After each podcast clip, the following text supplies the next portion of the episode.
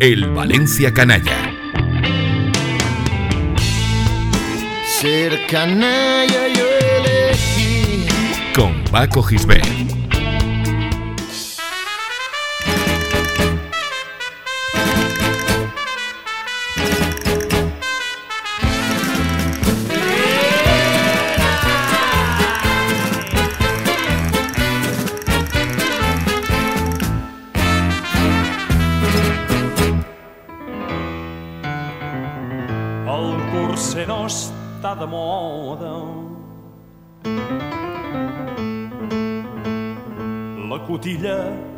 Va de.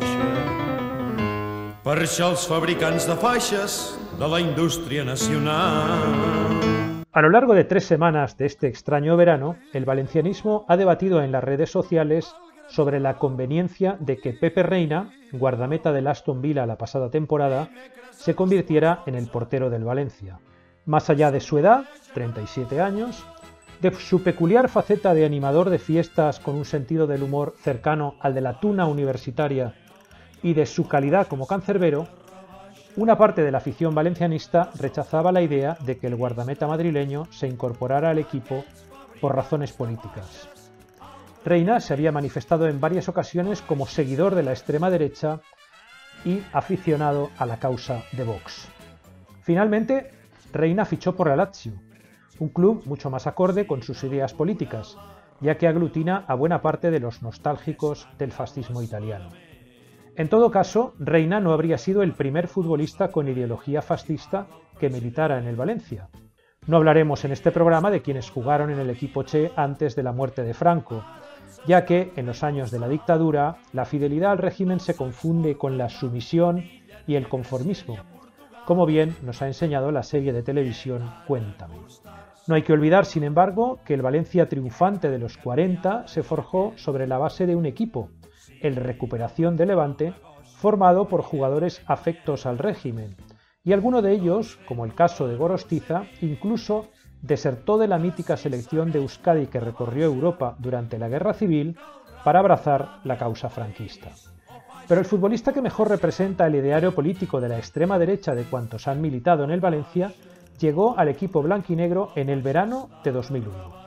Era Salva Ballesta, un delantero fuerte y con olfato goleador que en las dos temporadas anteriores a su desembarco en el club de Mestalla había conseguido ser el Pichichi de primera y de segunda división con el Racing de Santander y el Atlético de Madrid respectivamente, además de debutar con la selección nacional. Era pues el jugador destinado a culminar la estrategia ofensiva diseñada por Rafa Benítez. Salva inició aquel curso como delantero titular de un equipo en el que la línea de vanguardia la conformaban, junto a él, Juan Sánchez, John Carez y Mista. Pero poco a poco fue perdiendo la confianza de Benítez y el delantero aragonés acabó el curso jugando 22 partidos, de los cuales en 19 fue titular y marcando solo 5 goles.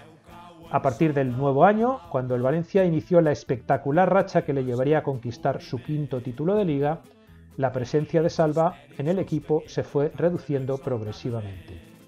Hijo de un militar del Ejército del Aire español, Salva había crecido en un ambiente castrense y las ideas políticas y culturales de su familia arraigaron en él. En el campo acostumbraba a celebrar sus goles haciendo el saludo militar y llevaba en sus botas una bandera española y una inscripción que rezaba Arriba España. Fuera de los terrenos de juego, destilaba perlas verbales sobre su forma de concebir la vida, tales como que la patria estaba por encima de su familia o que hay que servir a España hasta morir.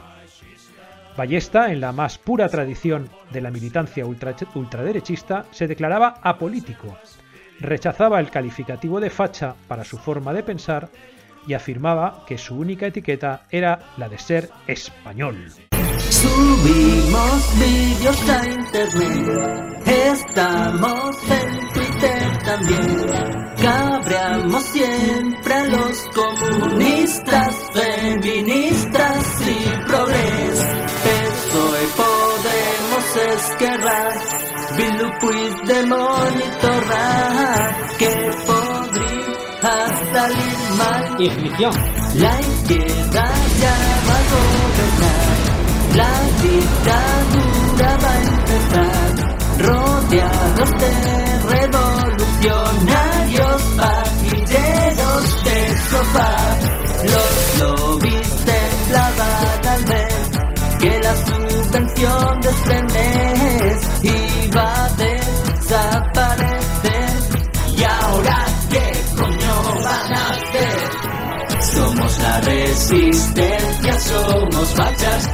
No obstante, su sentido de la disciplina no lo aplicaba en su trabajo, al menos durante las temporadas en las que perteneció al Valencia. En octubre de 2001, en el partido de la eliminatoria de Copa frente al Novelda, que se resolvió a favor del conjunto alicantino por la alineación indebida de cuatro futbolistas extracomunitarios al mismo tiempo, se posicionó a favor de Juan Cruz Sol, delegado del equipo, y se enfrentó a Benítez, a quien echó la culpa del embrollo.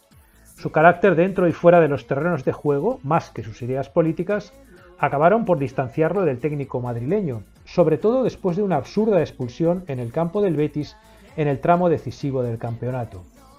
En cierta ocasión, Salva pidió permiso para ejercer como piloto aéreo aficionado, una de sus pasiones, y Benítez se lo negó alegando que era una actividad de riesgo, como por ejemplo montar en moto, lo que desató la ira del delantero.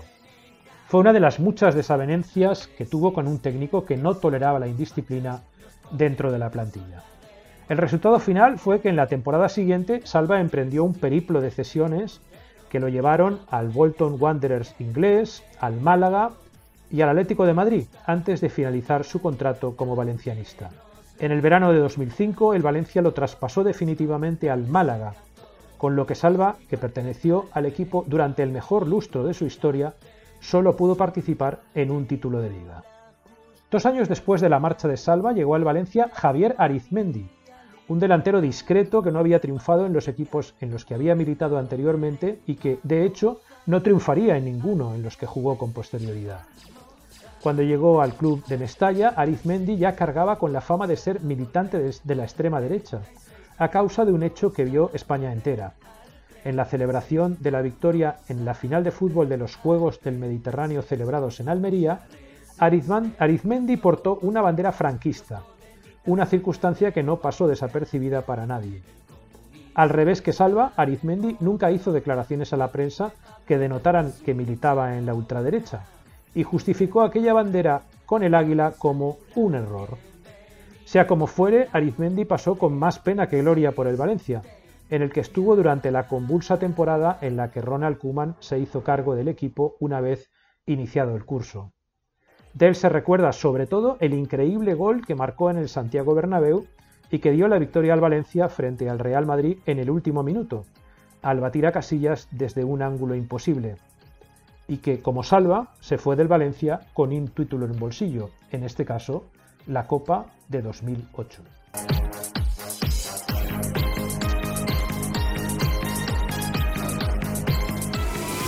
Información y entretenimiento. Plaza Radio.